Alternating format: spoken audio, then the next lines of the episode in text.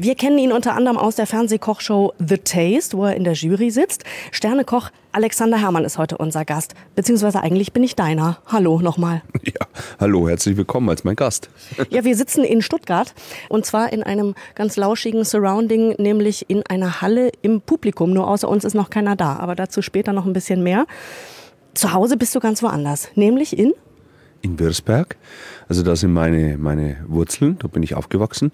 Wir haben einen Familienbetrieb, also ein Hotel von, seit 1869 ein Familienbetrieb. Gut, früher war man, war man erst einmal äh, so eine Poststation. Und daraus wurde dann Hotel. Ne? Und äh, ja, seit fast 150 Jahren Familienbesitz, das kann sich schon sehen lassen. Und das führe ich im Grunde weiter mit einem sehr starken Team und habe noch so, ein, so eine Dependance, wenn man das so sehen möchte, in Nürnberg. Jetzt hilf mal den Unwissenden unter uns. Mhm. Wirsberg ist ähm, der Nabel der Welt. Es ist eine Metropole. Es liegt ganz genau wo? Also äh, wir sind zwar nicht am Arsch der Welt, aber wir können ihn von dort aus ganz gut sehen. Ne, ansonsten kann man sagen, es ist irgendwo 280 Kilometer von Stuttgart weg. Es ist von, von München 250 und von Berlin 350 runter. Also eigentlich äh, relativ zentral, nur halt weit. von überall irgendwie weit. Ähm, was ist denn das Besondere an diesem Fleckchen Erde für dich? Naja, es ist natürlich Heimat. Das ist Identität. Du, du fühlst dich da wohl und vor allem, äh, was für mich wichtig ist, ich meine, äh, wenn man die Familientradition anschaut, dann ist es schon etwas, was auch irgendwo verbindet und was mich auch gefühlt auch verpflichtet. Also es ist nicht so, dass ich verpflichtet wurde, den Betrieb weiterzuführen, aber ich, ich fühlte mich so und ich fühle mich dabei auch sehr gut. Ist das tatsächlich auch der Grund, weshalb du nie gesagt hast, ich gehe in eine Metropole? Die großen Karrieren dieser Welt werden vielleicht eher in Hamburg und Berlin geschrieben als in Wirsberg? Das ist wohl wahr, dass in den Städten, in den Großstädten, du mit gewissen Dingen es einfacher hast. Aber wenn ich jetzt einfach meinen Lebensrhythmus mal anschaue, dann verbringe ich die Hälfte äh, des Jahres irgendwo in Würzburg und die andere Hälfte verbringe ich in Metropolen, wie jetzt heute hier als, als Tour-auftretender Koch in Stuttgart. Und äh, genauso bin ich, äh, was, was Kamera, also was Fernsehen angeht, in, in München, Hamburg und Co. Das heißt, ich spiele ja eigentlich in allen Welten. Also jetzt mal rein räumlich gesehen, zwischen der Großstadt und dem Land. Und lebenswert. Also ich möchte den Städtern nicht zu nahe treten. Ne? Aber ich, also, ich, also ich möchte jetzt auch nicht nie, niemandem zu nahe treten, wenn du mit dem Auto mal versuchst, durch Stuttgart zu fahren. Oh, das ist gar nicht schön, ich weiß. Also das ist, das ist, das muss man schon mögen, ja. Leute, wir dürfen ja eigentlich auch gar nicht, und das ist Feinstaubalarm. Mein Gott, da müssen wir Bahn fahren. Das regt mich brutalst auf. Gut, jetzt muss man sagen, das ist jetzt natürlich eine europäische Maßnahme und deswegen ist es ja auch so, warum, glaube ich, viele mit Europa ihre Probleme haben, weil du hast nicht den Eindruck, dass wenn die sich da irgendwo hinsetzen und was ausdenken, dass es nur halbwegs was mit Menschenverstand und was mit, mit Geistesbereitschaft zu tun hat. Also für mich ist die EU, man, man, gut, man muss natürlich auch sagen, man sieht immer nur das Schlechte, gell? das Gute wird ja im Grunde nur dahingenommen, aber da ist so viel Blödsinn dabei. Sternekoch Alexander Herrmann ist heute unser Gast. Zurück in ein erfreulicheres Thema. Wir gehen wieder in die Küche. Du bist ein ganz großer Fan regionaler Küche. Warum? Warum bist du nicht so abgeflippt unterwegs und sagst, ach, hier nochmal und da nochmal und hier nochmal einen asiatischen Einfluss oder so? Wieso baust du so auf Regionalität? Ja, das ist jetzt äh, insofern einfach wie schwierig zu beantworten. Das eine ist natürlich, die Regionalität gibt dir die Möglichkeit, in einem großen Weltgeschehen, wo die Kulinarik ja stattfindet, auch eine eigene Identität aufzubauen. Denn, ich sage immer so, ein fränkischer Sauerbraten, den gibt's halt wirklich auch nur in, in Franken so in dieser Zusammensetzung. Gleichwohl du ihn in die Neuzeit heben musst. Das heißt, jetzt kommen schon Welteinflüsse rein. Also ich sage mal, gerade für mich ist im, im Moment der japanische Einfluss eigentlich der stärkste. Das heißt nicht, dass alles roh sein muss und mit Stäbchen gegessen, sondern wie die Essen aufbauen. Also sehr klar, sehr strukturiert, keine großen Rätsel und so wenig wie möglich am Produkt verändert, aber so viel wie nötig, damit das eben auch ein spezielles Highlight wird. Also die haben eine andere Geisteshaltung oder Intelligenzhaltung gegenüber dem Essen und sowas fließt dann schon ein. Und wie wird dann der fränkische Sauerbraten mit japanischem Einschlag von Alexander Herrmann? Nicht Einschlag, Richtung. Oh, sorry. Ja, das ist da, da musst du schon aufpassen. Weil wenn wir den Einschlag haben, wenn wir einen japanischen Einschlag haben beim Sauerbraten, dann hätten wir ja schon mal ein Wagyu, ja, was für einen Sauerbraten eigentlich fast schon eine Vergewaltigung wäre. Nein, es geht einfach schlichtweg darum, auch wenn du ein Schmorstück hast, ja, wie man das ja beim Sauerbraten hat. Wie gehst du dann nachher damit um? Wie viel Soße kommt hin? Wie wird es auf dem Teller präsentiert? Es wird nicht einfach alles drüber gegossen, sondern es wird teilweise auch mal nebeneinander und miteinander einfach anders kombiniert. Ich könnte dir das jetzt erklären. Die Problematik ist dabei zum einen. Ich würde es nicht verstehen? Ja, ne, das würde ich jetzt nicht sagen, dass du es nicht verstehst. Aber ich würde dir das, weißt du, ich muss dir das, eigentlich muss ich dir das live vorführen. Du darfst auch für mich kochen, ich habe da nichts dagegen. Das geht nicht so einfach. Äh, was natürlich die meisten Hörer ja im Radio nicht wissen, die kennen ja nicht deine unfassbare Attraktivität. nee, das bleibt ja im Radio verborgen. Ja, eben. Und genau deshalb möchte ich hier sagen, wenn jemand Normales zu mir herkommt und sagt, könntest du zu mir kochen oder könntest du für mich kochen, dann würde ich sagen, ich lade dich herzlich ein. Ich kann nicht für dich kochen. Du bist so schön. Werde ich jetzt rot? Das sieht man im Radio auch nicht. Nee, aber deine Stimme zittert ja auch nicht. Das heißt also, du bist abgebrüht, du hast es schon ein paar Mal gehört. und ich bin jetzt auch ein bisschen sprachlos. Ähm, wann und wie das bei Alexander Herrmann Klick gemacht hat und er gesagt hat, jo, ich werde Koch, verrät er uns gleich. Wir quatschen mit Sternekoch Alexander Herrmann. Alexander, du hast deine Eltern ganz früh durch einen Autounfall verloren. Da warst du neun Jahre alt. Wie hast du denn das verpackt gekriegt als kleiner Junge? Das ist ja eine gruselige Geschichte. Also ähm, das Hotel hat mich im Grunde dabei auch gerettet. Also man muss sich vorstellen, dass ich ja nicht in einem normalen äh, ja, Einfamilienhaus groß geworden bin. Also das heißt, wir hatten halt äh, in diesem Hotelkomplex zwei Zimmer. Ein, ein größeres Suite ähnlich, da haben meine Eltern gewohnt und ein kleines daneben, da habe ich gewohnt.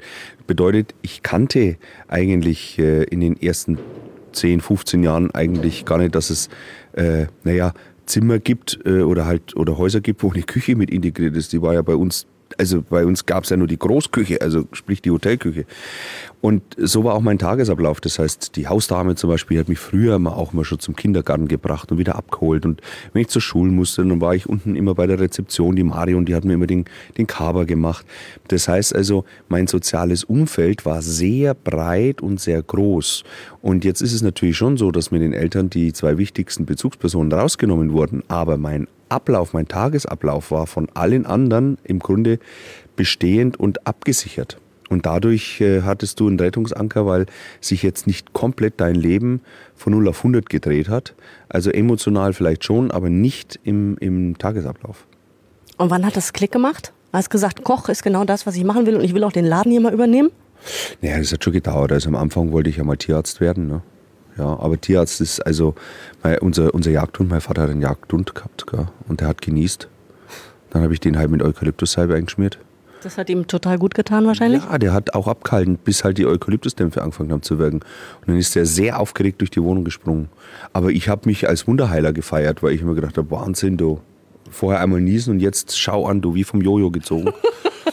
und dann hat mein Vater, der, der kam dann und hat der, der Hund eine Not-OP gekriegt in der Badewanne und dann hat er damals gesagt, ich hätte mehr Talent, Schnitzel zu panieren. Ja, und so ging das dann los, weil jede Ritter wollte ich auch werden. Jede Ritter? Ja. Gut, du hättest auch so eine Art Messer in der Hand gehabt.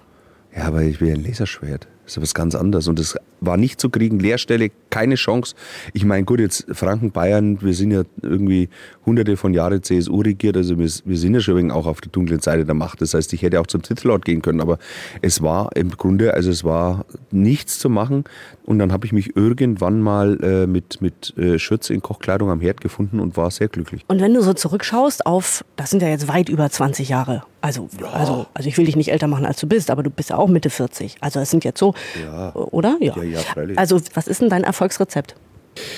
Ich glaube, es, es gibt da nicht ein, ein einzelnes Rezept, sondern es ist meistens eine Haltung. Also zunächst ist, glaube ich, ein wichtiges, du musst als Mensch in der Lage sein, fünf Grade sein zu lassen.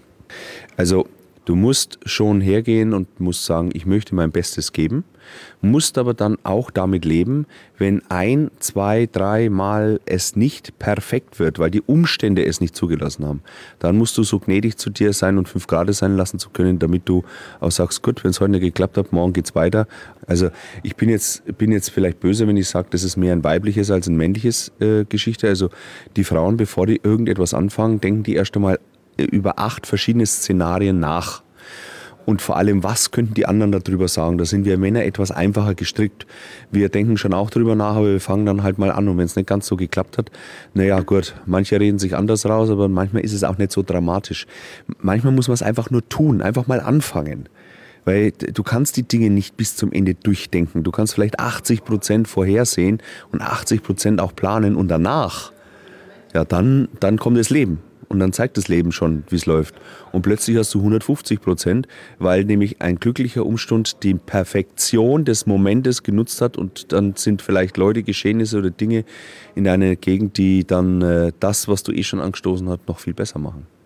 Jetzt hast du einen Michelin-Stern, ne? Michelin, Michelin, Michelin. Ähm, seit wann hast du diesen Stern? Äh, 2008 haben wir den verliehen bekommen. Den muss man ja jetzt irgendwie halten, oder? Ist das nicht auch ein ziemlicher Druck? Ich fühle mehr Druck, ihn endlich zu bekommen. Also ihn zu halten ist auch eine Aufgabe, aber es ist also so eine Entwicklungsgeschichte. Ich meine, also wir gehen in der Geisteshaltung als gesamtes Kochteam nicht her und zu so sagen, komm, lass uns mal den Stern halten. Unser Ziel ist zu sagen, so, und äh, selbstverständlich wollen wir so gut sein, dass wir den zweiten verdient haben. Das ist so der Punkt. Also das heißt, in, in, unserem Herz tragen wir den zweiten Stern schon drin und damit hast du den ersten auch automatisch schon in der Leistung abgesichert. Und was äh, Alexander Herrmann noch so im Köcher hat, um im Köcher, Koch, Köcher, um den zweiten Stern womöglich zu bekommen und uns das mit dem Kochen noch ein bisschen näher zu bringen.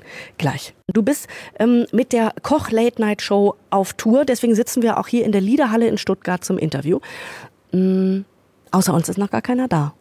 Ja, das wäre jetzt halt auch schwierig, weil wenn die jetzt alle da wären, dann äh, würden wir auch kein Interview führen können, weil dann würden die reden. Ja. Menschen reden, da hast du recht. Ja. Was machst du denn in der Show? Ist schon alles aufgebaut hier, da sind äh, lauter Öfen und, und äh, Herdplatten und da ist ja quasi schon vorgeglüht.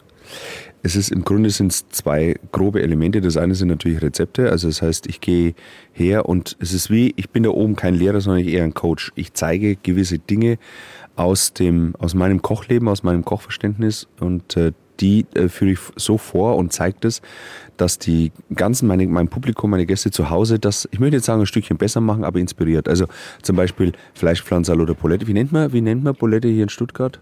Fleischpflanzerl? Also ich komme ja ursprünglich aus Norddeutschland, ich sage Frikadelle. Oh ja, Frikadelle. Frikadelle, das kann man auch so ein bisschen hinrotzen. Frikadelle. Ja, okay. Also es ist jedenfalls egal. Ich war jetzt in, in Suhl. In Suhl haben sie gesagt, das sind gehackte Klopse. Also nicht Hackklopse, sondern gehackte Klopse. Ne? Also wie auch immer. Faktisch ist, ich zeige da zum Beispiel mit ein paar, äh, drei, vier Handgriffen, wie man zu Hause sein eigenes Rezept nochmal sternemäßig hochpimpen kann. Das ist der eine Part. Der zweite Part ist, ähm, dass ich immer zwischendrin ein paar Erzählungen habe aus meinem Leben. Also zum Beispiel aus einer Kochsendung, da waren wir fünf Meisterköche und du konntest es nicht essen. Am Schluss hat sich der Moderator beim Pizzaservice bedankt. Also ein kurzweiliges ähm, Programm, bei dem es auch was zu essen gibt, dann kriegen die Gäste ja was? Ja, ja. Also ich mache zum Beispiel fünf Enten ja, im Ofen. Reicht natürlich auch nicht für alle. Aber was wichtig ist, wenn ich fünf Öfen mit fünf Enten, die da drin schmoren, aufmache, riechst du das in der ganzen Halle. Was isst du denn selbst am liebsten? Ja, ich esse eigentlich ja, grundsätzlich immer muss es halt gut gemacht sein. Das ist, das ist die Voraussetzung. Aber das ist oft gar nicht schwer. Also äh, zum Beispiel, ich liebe Schnittlauchbrot über alles. Wenn du halt ein vernünftiges, frisches Brot hast, dann Butter drauf und ein Schnittlauch. Das hat auch was, das ist auch Heimat. Das gibt's für mich in keinem anderen Land. Das würden nicht einmal die Franzosen machen. Ja, also, und das Brot äh, gibt's nämlich dort nicht. Die haben vielleicht Butter und Schnittlauch, aber in dieser ganzen mediterranen Welt, die würden niemals Schnittlauch nehmen und so. Und deswegen ist es für mich ein, ein absolutes Highlight, vor allem weil es richtig Mühe macht, wenn man es gescheit macht. Ne? Also den Schnittlauch schön schneiden und so weiter. Und natürlich liebe ich Pasta. Oh, Schnitzel, oh, das ist nahe dem, dem kulinarischen Orgasmus. Und das ist keine Sterneküche, aber es hat Sterneanspruch, weil man muss es handwerklich richtig machen. Traut sich denn überhaupt noch jemand, dich zu bekochen? Ja, ja, schon. Aber wenn ich also privat eingeladen werde, dann und, und die, es ist ja, es gibt ja Menschen, die kennst du mehr, manche kennst du weniger. Und wenn du mal eingeladen bist, wo ein paar weniger, also wo man ein bisschen mehr Distanz hat, dann äh, merkst du schon, dass die sich immer fürs Essen so, bevor du so probiert hast, mal ein bisschen entschuldigen. Und ich verstehe das immer nicht. Also stell dir mal vor, du hast einen Kumpel und der ist Schönheitschirurg. Ne?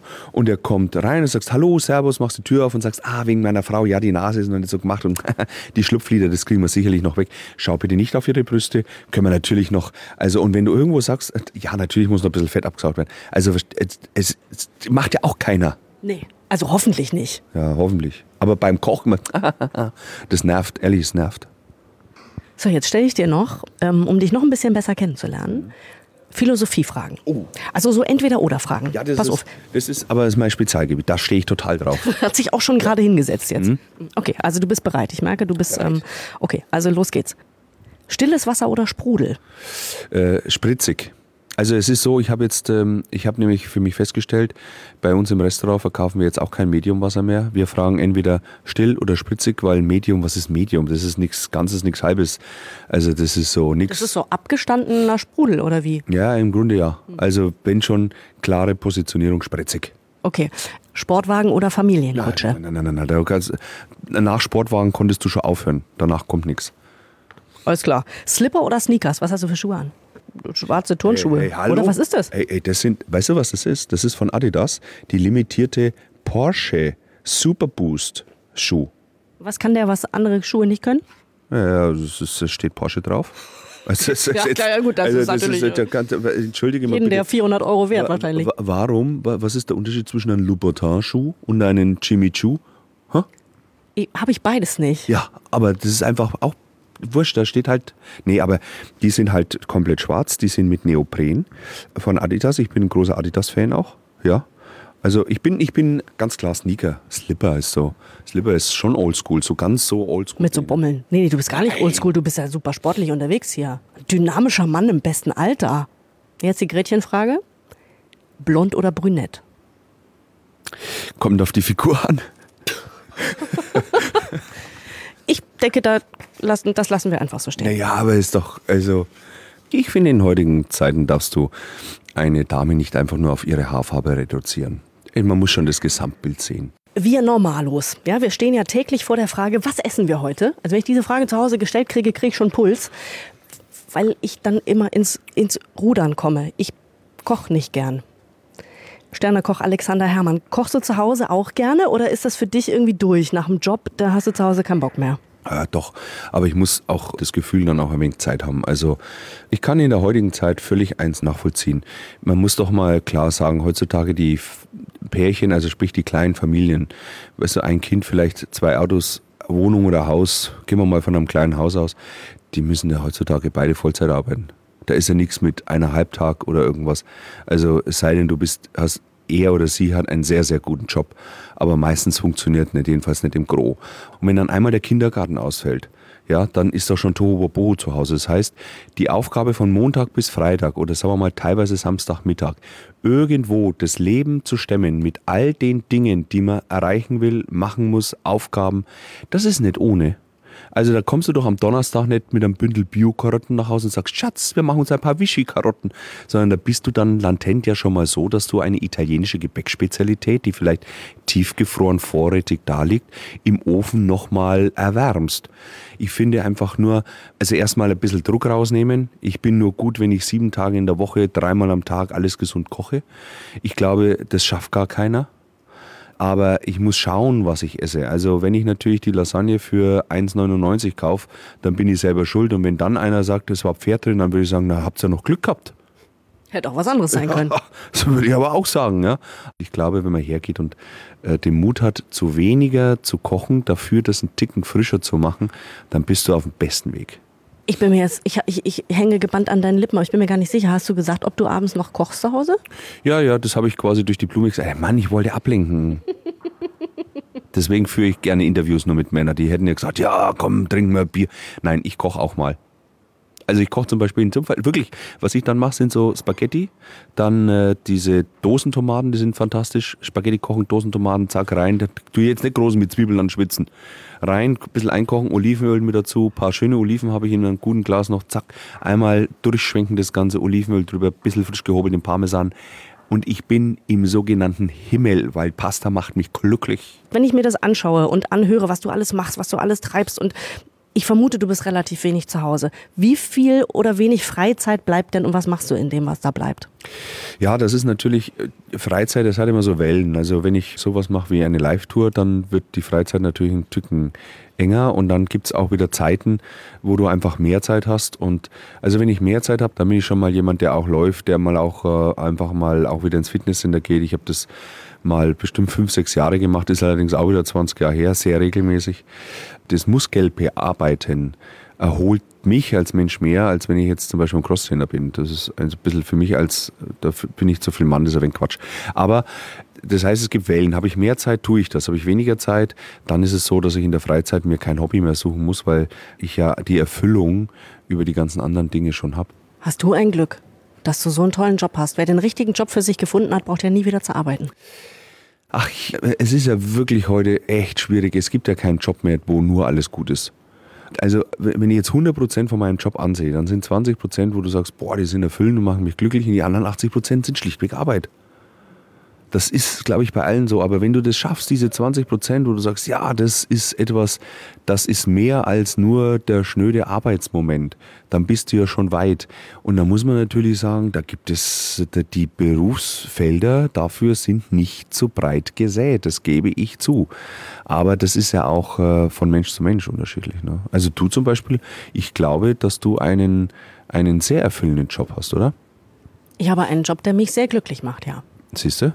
Weil du rumreisen kannst, du kannst Menschen treffen, du kannst Interviews führen. Auch das ist immer Arbeit, weil du dir vorher Gedanken machen musst, was rausarbeiten. Aber dann gibt es natürlich überraschende Momente, dass du sagst, boah, das Interview war jetzt besonders entweder inspirierend oder toll. Oder wo man auch sagt, na gut, habe ich mich mehr erwartet, wie auch immer. Aber diese Spannung, dieses was passiert und wie wird's und wie habe ich vielleicht die Fragen gestellt, habe ich vielleicht eine Frage äh, irgendwie noch gefunden, die den anderen irgendwie gereizt hat und und und. Das sind doch die schönen Momente. Ja. Ich sage dir, Alexander Herrmann, es war mir ein Fest. Es hat mir großen Spaß gemacht mit dir. Du bist ein guter Typ. Vielen herzlichen Dank. Ich nehme dieses Kompliment sehr persönlich. Ich bedanke mich für das Interview. Es hat mir auch viel Spaß bereitet. Vielen herzlichen äh, Siehst du, jetzt, jetzt, fange ich schon an zu lallen. Und woran liegt es? Das ist, weil du mich ein wenig durcheinander bringst. Gut, pass auf, dann steigen wir an dieser Stelle aus und ähm, schauen uns nochmal an, was es Backstage.